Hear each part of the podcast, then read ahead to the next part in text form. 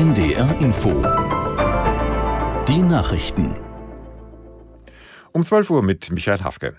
Die Großfahndung in Berlin nach zwei mutmaßlichen früheren RAF-Terroristen ist offenbar vorerst erfolglos geblieben. Nach Angaben des Landeskriminalamtes Niedersachsen sind Burkhard Garweg und Ernst Volker Staub weiter auf der Flucht.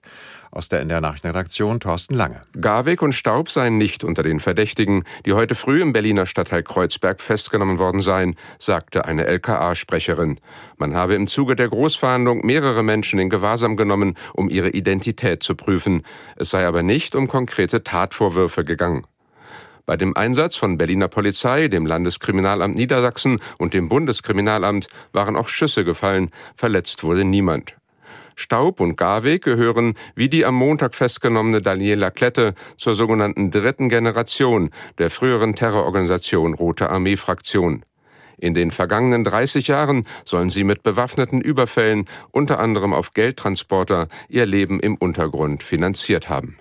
Bundesverkehrsminister Wissing hat an die Deutsche Bahn und die Lokführergewerkschaft GDL appelliert, an den Verhandlungstisch zurückzukehren. Wissing sagte der Bild am Sonntag, mit dem Beharren auf Maximalpositionen komme man nicht weiter. Wenn nach monatelangen Verhandlungen erneut gestreikt würde, wäre das den Menschen nicht vermittelbar. GDL und Bahn hatten eigentlich bis heute verhandeln wollen. Laut Unternehmen ließ die Gewerkschaft die Gespräche aber vorzeitig platzen. Nach dem Spionagefall bei der Bundeswehr prüft das Verteidigungsministerium, ob die betroffenen Offiziere gegen Sicherheitsregeln verstoßen haben.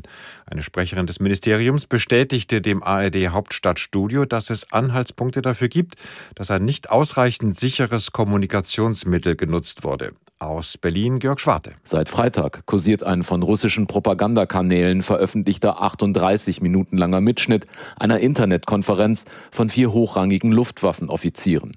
In dem abgehörten Gespräch geht es unter anderem um den möglichen Einsatz von deutschen Taurus-Marschflugkörpern in der Ukraine. CSU-Landesgruppenchef Dobrindt sagte dem Spiegel, der Bundeskanzler müsse sich jetzt dafür vor dem Bundestag erklären.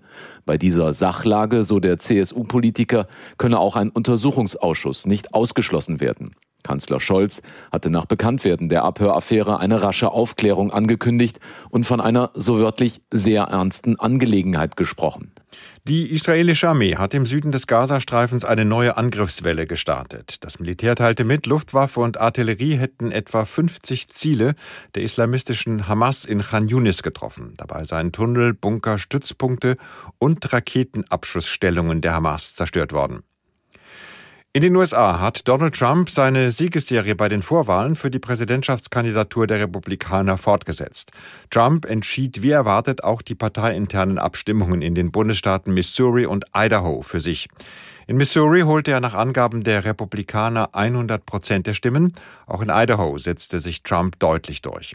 In Michigan, wo ein Teil der delegierten Stimmen schon vergeben war, holte der Ex-Präsident ebenfalls weitere Punkte. Bislang hat Trump alle Vorwahlen für die Präsidentschaftskandidatur im Herbst gewonnen. Das waren die Nachrichten. Das Wetter in Norddeutschland es ist zeitweise heiter, es gibt auch mehr Wolken, im Osten ist es trüb und nur vereinzelt Nieselregen bei Höchstwerten von 7 bis 15 Grad.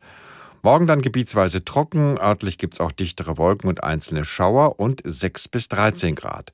Und die weiteren Aussichten am Dienstag viele Wolken und vor allem Niedersachsen etwas Regen und 4 bis 10 Grad und am Mittwoch ist es wechselnd wolkig, dazu kommt etwas Regen und die Temperaturen dann 5 bis 8 Grad. Es ist 12.04 Uhr.